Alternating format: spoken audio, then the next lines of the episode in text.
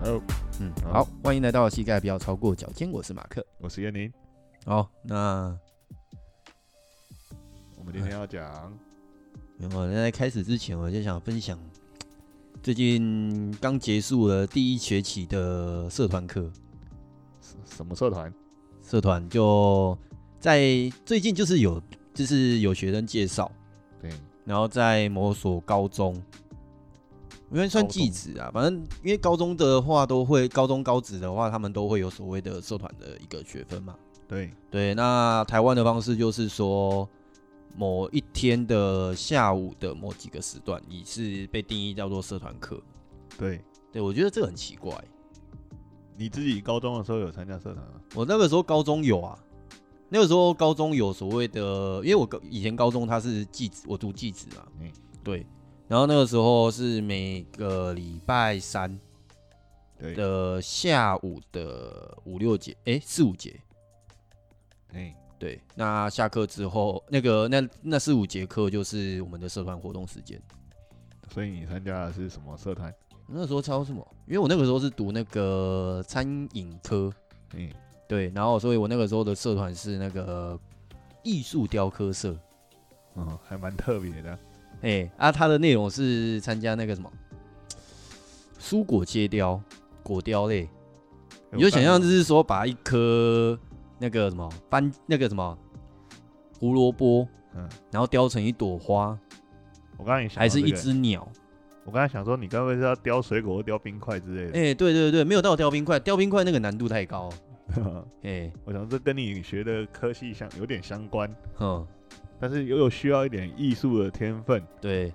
所以你在这方面有好好发挥一下吗？呃，我觉得我没什么艺术天分。啊，虽然后来有去成果发表啦，然后去雕那个在冬瓜上面刻字， 哎、听起来也是不是不是一件简单的事情。也还好啦，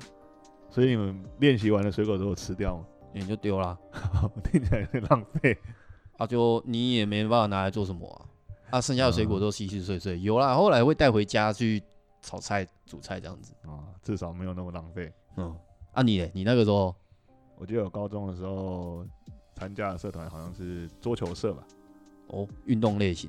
我们学校没有健身相关的社团。嗯，那个时候也不太会想要雕，就是比较没有什么机会接触这健身，对啊，嗯我、其实我想找的是打电动的啦，啊又没有干最好啦，什么电电玩社、电竞社，之类的，可是那时候又没有啊，我就想说，那至少我找一个我熟悉的运我动项们目。高中时期应该是属于那个电竞刚发展起来，哪有那时候跟那时候哎、有啦什么星海争霸什么的，之类的啊，那个时候嗯还是有电竞电竞的一些比赛啊。那时候上课也还都还在玩 CS 一点六之类的。嗯，对，然后后来我就没就有加入桌球社。桌球社了啊啊。对我来说，我的身高比较高，也没什么优势。哎、对，身高不能太高，打桌球的话，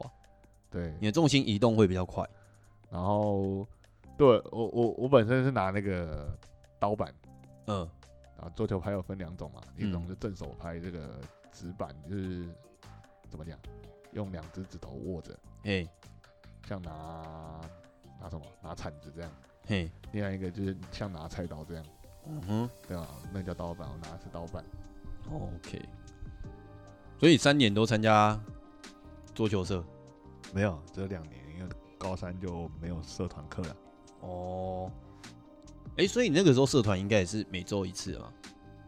我已经没什么印象了。其实我现在也没什么印象。我我记得我那时候还蛮去打常去打桌球，连周六早上也会跑去。嗯，直到某一天我的脚踏车被偷走了。偷了，我就没去了。啊？哦，你说私下去打桌球这件事情，就对是除了社团以外，对，嗯可是我我后来发现不是被人偷的，嗯，他不然我被是鬼了。停在这个莱尔富前面的黄线那边停了一整排的脚踏车，哦，被环保局收走了。我觉得是这种，嗯我猜的啦。嗯啊，是不管怎样，他就是不见了，找不到了。 ，OK，对啊，后来就礼拜就算六你衰啦。对啊，礼拜六就再也没出现 过了。我记得我一开始好像也不是参加蔬果碟切掉，然后一开始是参加羽球社，哎，但是因为羽球社真的太热门了，嗯，即使你参加进去之后，基本上你也没有地方可以打。但有点可惜啊。对，就是你知道学校可以打羽球的地方，那个时候我们学校可以打羽球的地方，应该就只算是有一个大礼堂，该不会也只有两三个场地这样可以？好像才诶、如果要可以对打的话，好像是三个还两个还三诶、两个还四个场地吧。啊，对，但是参加的学生就大概三四十几个，好像我记得那个时候还有到六十几个吧。这么多人要塞三个场地，看我们是那个呢婴儿潮时期出生的呢，婴儿潮，对啊，啊我人不数就很多啊，我不就婴儿退潮，我刚好来，差不多。。哪有？我那时候国小一一个年级还有二十班，好吗？ 我也是啊，对啊，我们嗯超多的好不好？对吧？对，那，哎、哦，嗯，然后后来后来我桌球就打到高二就没再打了，嗯，然后高三就开始拼联考，哎、对，也没有啊。我我这统个测，我这我这个这个人的成绩呢，就是永远都是刚好在班级中间，所以我放在哪边就会刚好在中间。嗯，就连我连学测啊、职考啊，都刚好考一半的分数，好，你有你的骨气而且是不管有没有读都是这样，好，OK，哦也不会因为读的比较高分，没有读也不会就比较是低不是分努力型的人啊，对，嗯，好了，反正就最近应该学期末了啊，也差不多，然后反正我就是带了一个学期，那他的社团就叫鸡乐社，鸡乐色，对，鸡肉的鸡，快乐的热，哦，然后社团。这这听起来蛮有创意的。哎、这个名字不是我取的，是我接到的时候，我才后来才知道，原来他是原本他们那个学校的营养师开设的一个算是计划社团，嗯，就是他有是上面可能教育局或是哪个局次那个哪一个单位，然后有要求说希望学校本身有开就是开设一个有关于体重控制的，哦，有经费的，诶、算是啦、反正就是会有一个希望有这样一个名目，然后去开设一个社团，让那些就是有一些过瘦或过胖嗯，的人，然后他可以参加这个社团，然后去达到一些比较健康的全能性的体重控制，哇，听起来蛮全面的。对吧、反正就后来就接了嘛，然后这个社团就是开设到现在好像第二期，应该算第二年吧，第二年，然啊后就被他们的那个社团的专办的老师，然后询问说要不要去接手这个社团。哦，诶，那状况如何呢？状况如何哦？我觉得跟那种，因为平常带的都是成年人为主，嗯，那成年人他的跟青少年比起来，我觉得成年人他是本身知道自己的需求是什么，而去寻找相关的课程，目标比较明确。目标很明确。嗯，对，但是因为像高中生嘛，那可能就大概十五到十八岁左右。对对，那他在这个期间内，他对于自己的一个想要的东西，其实没有那么明确的一个方向。对，对，所以像我们进去，就是我去带的时候，他其实有一些是被他们的那个，因为他们我觉得他们很蛮好玩，就是他们学校里面配有一个营养师，嗯，对，有营养师执照的人。对哦，然后他们就是会根据营养师那边的一个需求，然后去编排说，哎，哪几个哪几个重点的，那希望说你也可以加入这个社团，就重是点那些过瘦或过胖的，重点照顾对象，对对对对对对对，所以这样的人数有很多吗？三十几个吧，三十二个，这样蛮多的，嘿，所以你要带着他们就是做一些拖动，活动。对，因为可是进去的时候，他其实也没有跟我说希望我怎么带，他就是一个，就是那个找我协办的那个老师，他就是跟我说，诶、就是这个社团啊，希望你去教他们去做一些集中控制啊，那怎么带怎么弄都 OK。嗯哦，对，那他给你的自由度应该蛮高的太高啦，就是完全没有一个方向。哦，自由度没有天花板， 对想怎么设计就怎么设计。对，那后来我就想说，嗯，那反正你们也没有说一定要怎么样，那我就以自己觉得说，诶、对青少年本身在运动上面应该怎么做。自己想个方法试验看看。那一开始的设定就是想说，诶，可以的话就去尽量提升他们对于运动本身的乐趣，啊、先有兴趣，先有兴趣，或者是说，诶，先有基本的认知。对对，就哦我后来发现说，嗯，想的真的是太美好了。对吧？哎、梦想很很美好，现实很骨感。诶、怎么讲说怎么讲呢？因为平常就是刚刚有提到是说成年人，那我们出社会之后，那我会去选择一些运动课程，那你会比较偏向是说，诶、我自己知道我要雕塑身材，那我对找这个老师，对那、呃比较有机会达到我要的效果。而且要花重金。也不一定重金啊，就是要花看你钱对，就是也是会花一点钱。对对有一点付出，对，那像学生他们的话，他们就变成说，诶、我自己身体现在没有不舒服，也没有怎么样。对那即使有怎么样的话，我可能也不会觉得说是身材的问题。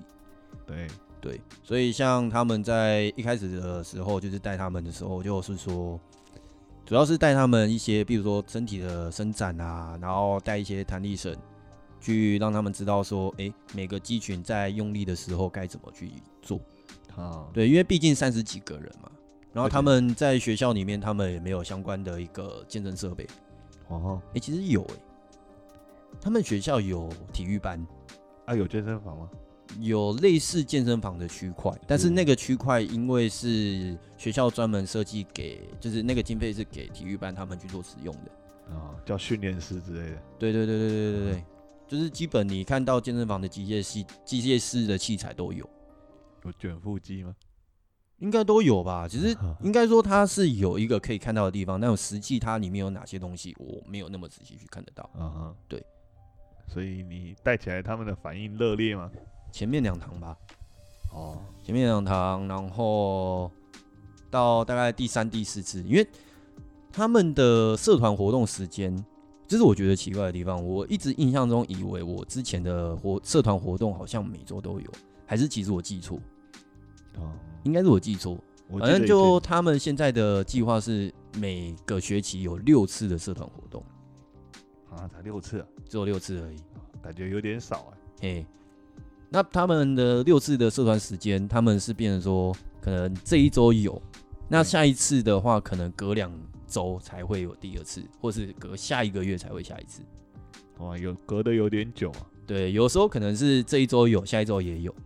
嗯，对，就是它的编排上面会有一些落差，就变成说，诶，我今天教了他们什么？那假如说我下次上课的话，他们可能也忘了差不多了。对，嘿，所以你在动作上面就是本身也没有那么连贯性。要复习上次的。就有时候，然后再来的话，就是因为人数多嘛，对，对，那你不能就是假如我说第今天我第一次带，那我也不可能就是说叫他们就是说像健身房里面去带团课的时候，我可能可以说好你做这个，那你做那个，然后做他做这个，然后可能是做一个循环，现在也没办法带这个。也没办法，因为基本上就是一好次这三样十讲好三了十几个人，其实这样操作起来也蛮复杂的、啊。对，很复杂，然后你要就是一个人去做场控，而且那个青少年你知道活力特别大，然后假如说你今天本身的威严感不足的话，他们就会开始乱。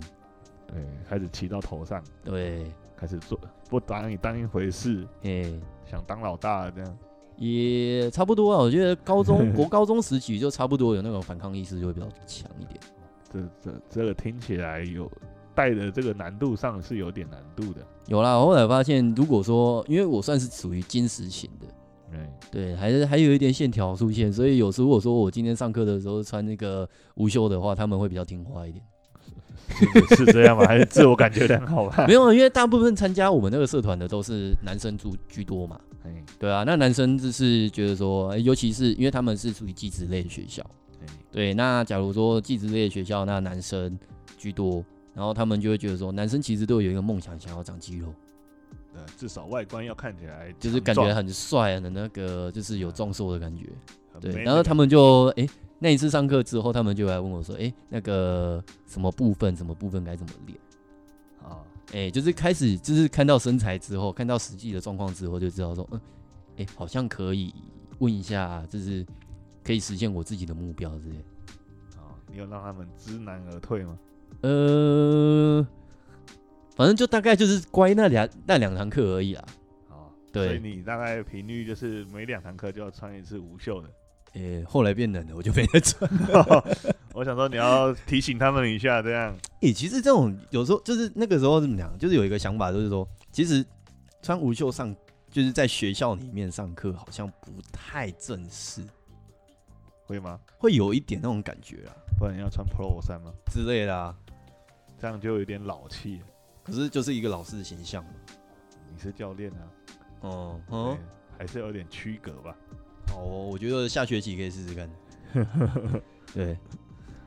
对吧、反正就带社团跟就是一个青年嘛，然后青其实青少年，我觉得有一个部分就是他们目的性不够明确。对，对，然后以及说他们没有，除非他们是参加像那种只是体育班，或是说一些运动社团，对，那或者是说一些篮球、排球、羽球之类的，就是有目标性的一个单一专项，他们反而会比较容易，因为就是比如说，因为像篮球、羽球那一些，他们就是有得分制嘛，对，对啊，那也有一些动作上面的技巧，然后可以去引导说他们学了这个技巧，然后可以去打得更好，有那个竞赛的感觉。对，有竞赛的感觉，对啊，然后像基我们基乐社的话，因为本身的定向就是太广泛，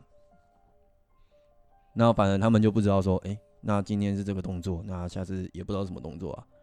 哦，哎、而目的且性不够足够啊，而且主要是你就算上完课的时候，他们会自己练习的机会应该也是很少。对啊，因为虽然说弹力带本身应该算是还蛮好入手的，但以学生来说，他们就是觉得说，哎、一条两百块还是有一点负担。不会、啊，他们都很有钱。没有，现在上次这是最后一堂课的时候，就是跟他们这样讲嘛，然后说，诶、那个自己家里面你可以备一条弹力带啊，什么都可以练啊。你看他鞋子穿什么？其实就很破烂的，哦那没有到很好的那一种。还是他其实戴着戴着 Apple Watch 之类的。有啊，现在你你知道现在不是我们那个时间，我们那个时候求学的时候，就是智慧型手机还没出来嘛，都是嗯傻瓜型的。对啊，对，然后现在是智慧型手机出来之后，那每个人其实现在他们学校都会要求说，进学校之后要收手机。啊，这么严格，啊，不然你智慧型手机在学校上课时间使用的话，你就就光玩手机就好了，干嘛上课？哦我看我们公司的那个学校都没有这样管，没有有管制，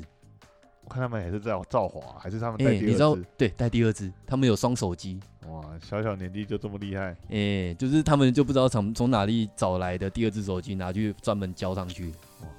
而且老师也不会去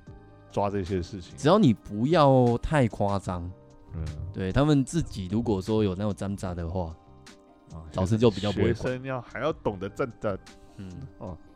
听起来就不简单。对啊，反正就一个算蛮有趣的经验啊，就是在学校里面去做一个社团教学，然后对象哦就是一个青少年的状 青少年，就第一个就是增加他们的运动兴趣嘛，然后对想办法在兴趣之后，然后试着去让他们知道说，哦，身体的变化是怎么样。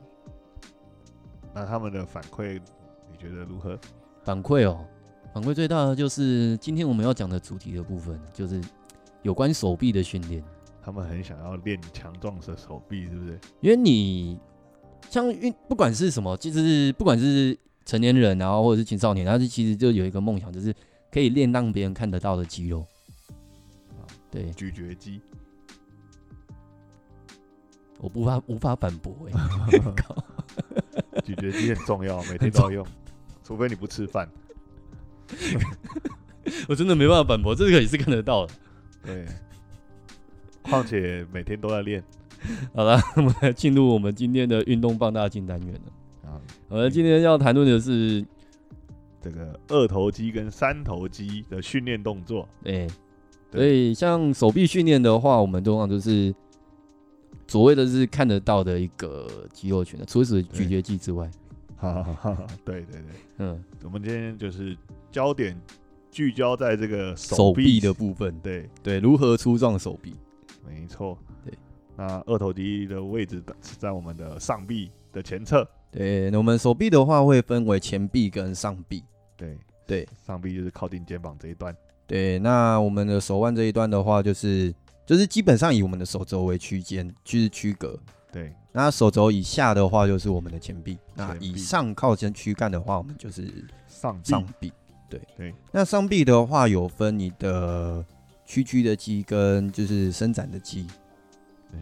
对区区的就是二头肌啊，对，就是向前我们常常就是所谓的二头肌的部分，对，对，肱二头，我们这是哦正确名称应该叫肱二头肌。肱二头肌，对，那反过来的话，就是我们的身体后侧的这一面的话，就是嗯肱三头肌。对对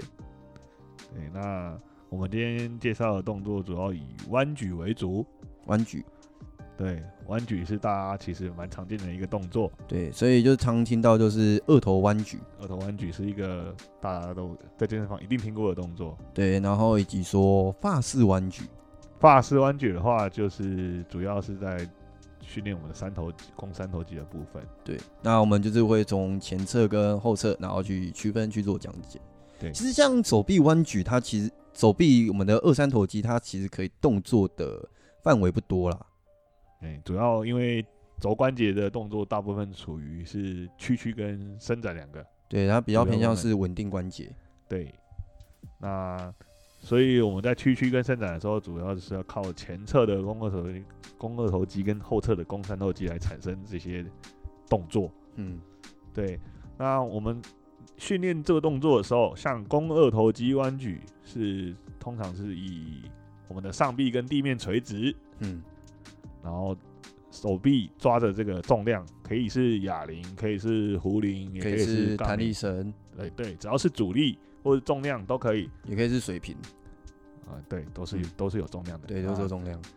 那以以这个上臂贴贴起我们的身体，躯干，对躯干或身体，嗯，为基准点，然后从地面朝那个手朝地面慢慢的举起来，到靠近我们的上臂，嗯以手肘为轴心这样完成这个二头弯举的这个样的这个动作。哼。那像如果说大家如果说自己在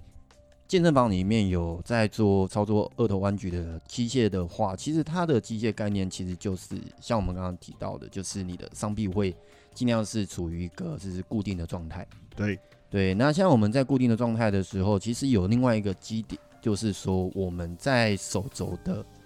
位置尽量不变。尽量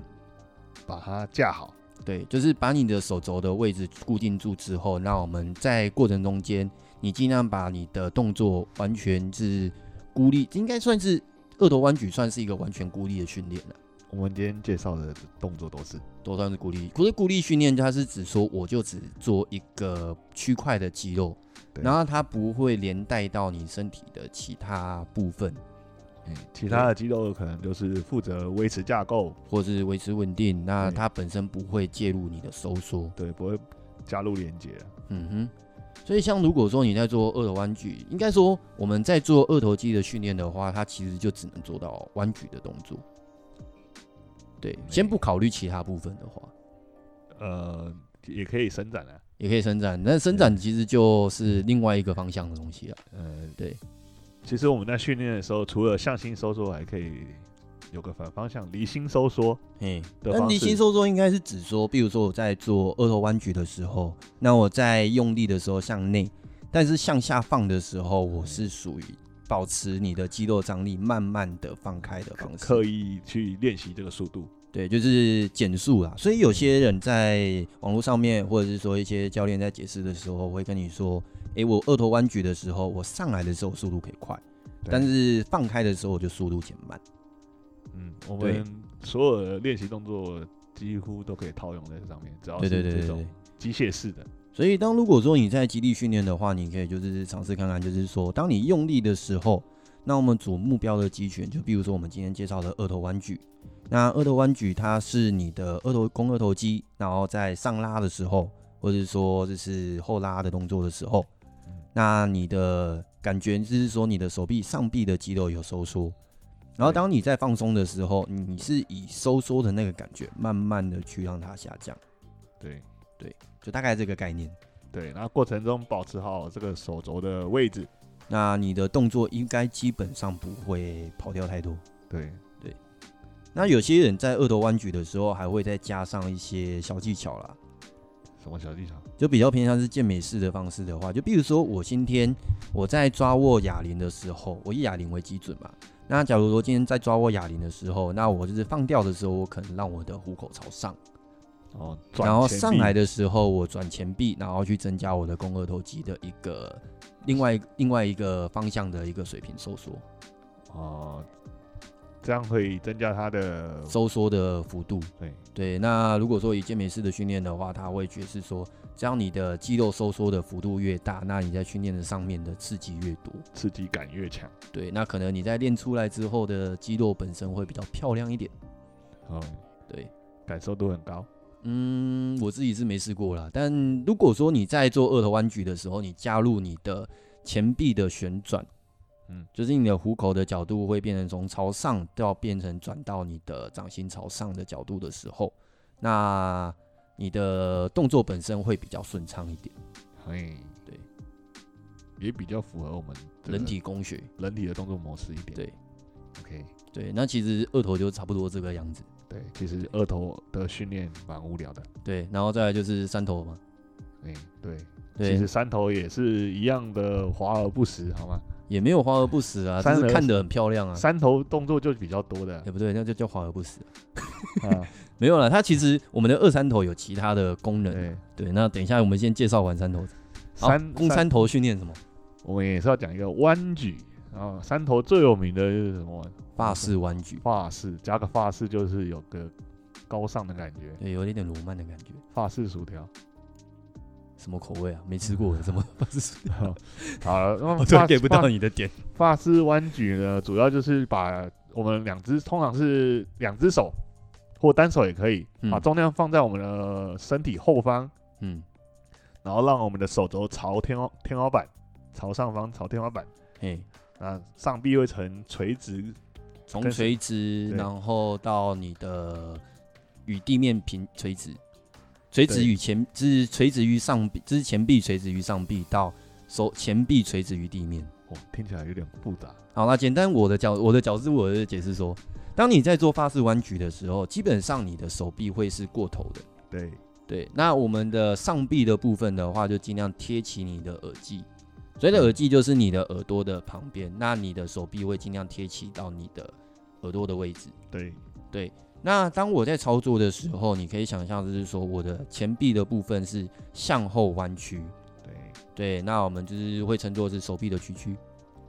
对对，那当你往上举高到垂直，就是将你的整只手臂打直，就是将你的前臂往上推抬的时候，那这个动作本身就是由你的肱三头肌然后去操作。对，对，那当如果说你今天在操作的时候的负重，就会比较容易做，就是直接刺激到你的肱三头嘛。哎，可以直接聚焦在山头上面。对对对对对对对，对，那它除了可以双手拿哑铃、拿杠铃、拿什么任何重量，也可以单手做。对，双手单手，然后或者是刚刚我们说的肱二头肌的一个训练，你也可以是以单手操作，也可以是双手。对对。那在做三头弯举的这个动作上，也是要注意这个点哦，手臂尽量贴贴好你的耳耳朵外外侧，对，不要让它太过往外打开，也不要太过度内夹，嗯，对，能尽量保持在这个固定的点上是相对来说安全一点。对。所以我觉得像肱三头的一个训练动作，甚至三头弯举的动作，那最常发生的就是说，当你在操作的时候，因为三头弯举的动作的话，它比较会有一个问题，就是我们的手臂上臂的位置，假如你没固定的话，那可能会影响到说你在训练的时候的感受度不高，对，或者是说你可能感受不到你在肱三头的一个力量，然后会转变成你的肩膀，或是说你的后背的一个训练。对，那做这动作比较容易出现的状况就是说，手没伸过头这个动作，可能有的人肩膀比较活动度没有那么好，对，那可以建议你从躺着做，躺着做，对，换一样手臂手肘朝天花板，然后手慢慢的往往我们的额头这样垂下来，但是不要打自己的脑袋，哦，我觉得这个动作我我试过，但是难度我觉得反而比较高诶。哎、因为没办法贴耳朵，对对对对对对，然后再来的话，就是因为我的手弯曲的时候，可能我的重量就是在我的视线上， 哎、这有恐惧感，对我觉得难度比较高是在这部分。有胆量的千万不要乱尝试，对，那其实，在这部分的话，那有有几个变化方式啊。那你当然你一个躺着，躺着对，但我觉得比较适合初学者的话，我觉得另外一个方式就是坐姿就好。坐姿对对，因为你坐姿的时候，我就变成说我不需要去顾虑我的下盘的稳定，对，但或者是说你在稳定上面，你可以就是花的心力比较少一点点，然后你可以着重在你的手臂的一个固定上面多一点。对那那个坐的一个椅子要挑一挑过，不要太高，不要让你的那个头后面的空间被这个挡住。对，所以像健身房里面有些它会设置说，让你有一个大概固定在你的下背部的高度的椅垫椅子。哎，对，这样就蛮适合拿来做练习三头弯举。其对实二头弯举也可以练啊。哼哼，对啊，对。那像除了发式弯举，其实三头的变化就比较多一点。哎，那比如说刚刚提到的发式弯曲，它主要是当你的重量是在肩部以上，我们就算是发式弯曲。对对，那有另外一个的话就是下拉的动作，哦，用绳索的绳索式的训练或是弹力带的训练。哦，对，那我们这边下拉的话，就变成说我们在动作上面会是说重量在上方，那我把上方的重量往下带。对对，那手臂的动作的话，也是会变得比较偏向刚刚我们提到的二头弯举，当你的双臂这样贴起你的身体的侧线，对对，然后当你在往下拉的时候，就尽量将你的手臂打直，啊、要先固定好手肘，哦对然后把重量往下带，带到手接近打直的状态。打直的状态。但是比较常会有遇到的就是说，当你在回复，就是第一下的时候你可以打直，但第二下的时候你在收缩的时候，你变成说上臂的位置或是手肘固定的位置，那就改变了。没固定好，没固定好，那你在下拉的时候，你反而就会回到我们刚刚提到的，就是说，变成说后背的一个借力就会比较多一点。哦，对，所以在下拉的动作上，身体的这个稳定的要求更高一点。对，会比较高一点，而且我蛮喜欢滑，就是下拉的动作了。嗯，就我个人，因为当你在下拉的时候，那你比较能够去着重在你的腹部的收缩。哦，对，因为你身体要固定，那不要被上方的重量带走，那你变成说腹部的核心力量，那在操作过程中间会比较容易再征兆出来。哎、我对觉得这个对一般的人来说反而有点难，难度会比较高吗？对，嗯因为毕竟你自己练你比较清楚嘛。嘿，一般人想说，我就是三头有酸就好了。诶、基本上也是这个样子啊。如果今天的着重重点是在于说手臂的刺激的话，对，所以这个动作上优先注意点还是在手肘能不能固定好。对身体的两这，个动作都对一样，就是对二头弯举或是三头的一个弯举对，都一样。然后身体的架构也不要塌陷，不嗯要说一抬手或一一一往下拉，肩膀就歪掉嗯之哼，类的这些问题，先注意好，会在训练上会比较有有这个品有质一点。感受度一点。对，嗯，哎，那我来讲一下，就是这两个动作上可能会出现的一些常见的怪异怪异的训练方式。就是健身房奇，就是奇人异事。最常见二头弯举就是，呃，可能 YouTube 上也看得到，摆荡式吗？没错，而且还要拿哑铃，单手一手一个，然后站着在那边甩的用甩的，七爷八爷模式。哎、看看起来好像很飘这样，嘿，那实际上可能没练到什么。就是因为主要我们刚刚有提到是说二三头弯举的话，它主要是你的手肘位置尽量固定，或是对上臂的位置尽量固定，那你的训练效果才会比较好。对，但我觉得那个状态应该是比较常出现在说旁边有一个人举得比你重的时候。没有哎、我们这我在我们健身房就有看到，就是自己练的时候、就是这样甩来甩去。对他就是每个礼拜，比如说礼拜六早上会来，然后嗯一看到他就知道他就是要练这个套路这样， 然后他都没有哦还啊，说明他是专业的七爷八爷的那个装扮人员。看起来就不是， 好吧？然后看他往哑铃区走过去，就知道哦，他要拿哑铃了，然后就会接着拿到这个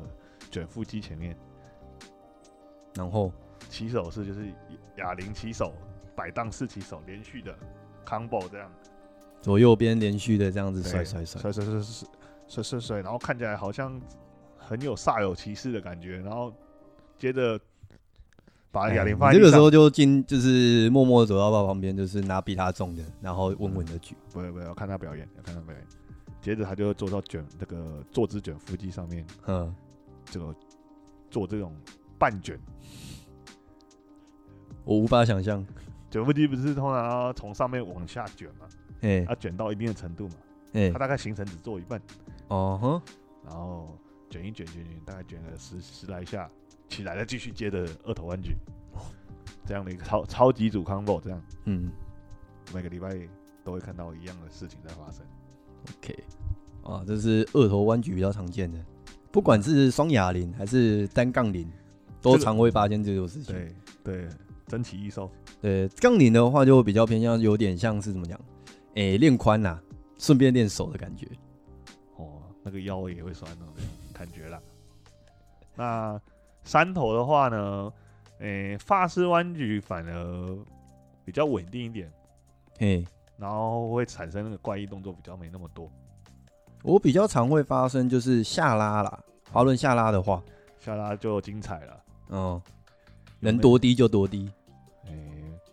何止啊，就像你刚刚讲的，连卷腹都练到了之类的，哦，还就有是什么卷练卷腹，就是也是附带 combo，就是卷腹先，就是脸部为主，然后手臂为辅这样。对类似的，或者是这个手臂直接手呃手肘直接外开、你在讲外开，嗯，外，翻啊呐、嗯，然后然后只做超短的这种行程，可能他是要练背吧。是啊，有可能，因为有一种练背的动作的话，它是双臂保持在一定长度，嗯，然后它是做一个向下拉，然后但是手臂等宽。听起来蛮需要技巧的。对，我觉得可能有些人会看到啊，那如果说看到的话，他他是在练背，不是在练手，不用矫正他。应该一般人也不会去矫正别人吧？ 一般就连教练都不会去矫正他了，没有，教练是嗯，好了，这是业界业界话，先不要说好了。看他表现这样，对给他表演的机 会。啊，那我的话，我会再补充一下，是说，其实刚刚我们在提到就是二三头弯举的动作的话，它是属于孤立训练，那它比较不会带动到身体其他的动作。对，对，但其实当如果说你今天想要去练二三头的训练的话，它不一定像我们刚刚有提到的，可能是二头弯举或是三头的一个弯举或滑轮下拉之类的。那其实，在我们一些动作上面，它也会是一个附属训练的一个位置。那比如说，当我们在做一个胸部的一个胸大肌的一个训练，像卧推啦，然后或是滑轮推的一些动作，它也就是在推的动作本身，它其实就会连带连带使用到你的三头，就是手臂后侧的肌肉，然后去做辅助。对对，那像二头的部分的话，那比较常会发生在就是说我在做一个划船对或是单杠的动。作。 OK，对，那其实你在动作上面，你就可以大概意向到说，当如果说我是在做一个拉的动作本身，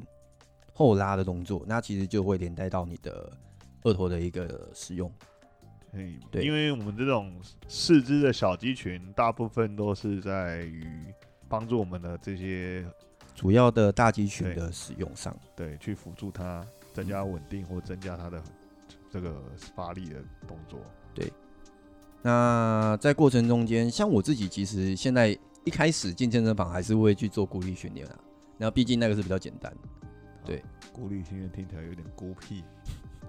站在角落不动这样，乖，这样很孤立，自己孤立自己，来参与一下其他肌肉发力哦。听起来很孤僻啊。 哎、对，但是其实到后来就会开始慢慢了解到哦，身体的一些动作模式之后，你就会发现说，哎、它的本身的力量，它其实是可以去做一个连带的训练。那像刚刚提到的卧推，然后或者是说一个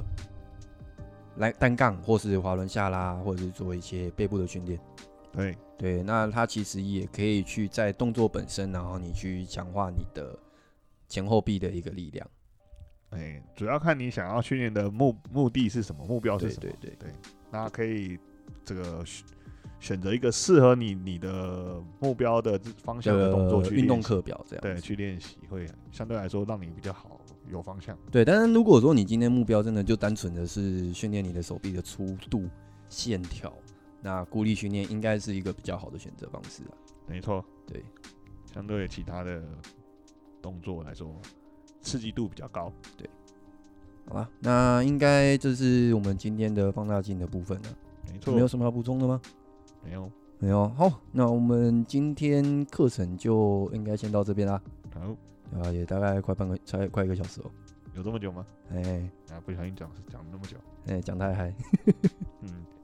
好了，那希望大家如果说听到觉得说资讯有用的话，欢迎帮我们去做评论、点对赞，然后或者是写一些回复给我们。哎、分帮我们分享出去，然后标准我们也可以。对，那有什么意见的话，也欢迎在我们的粉丝页，然后将我们提出来。对， OK，好，那我们今天的课程就先到这边啦。对，嗯，好，我是马克，哎我是燕宁，好，那我们下堂课再继续啦，拜拜。拜拜。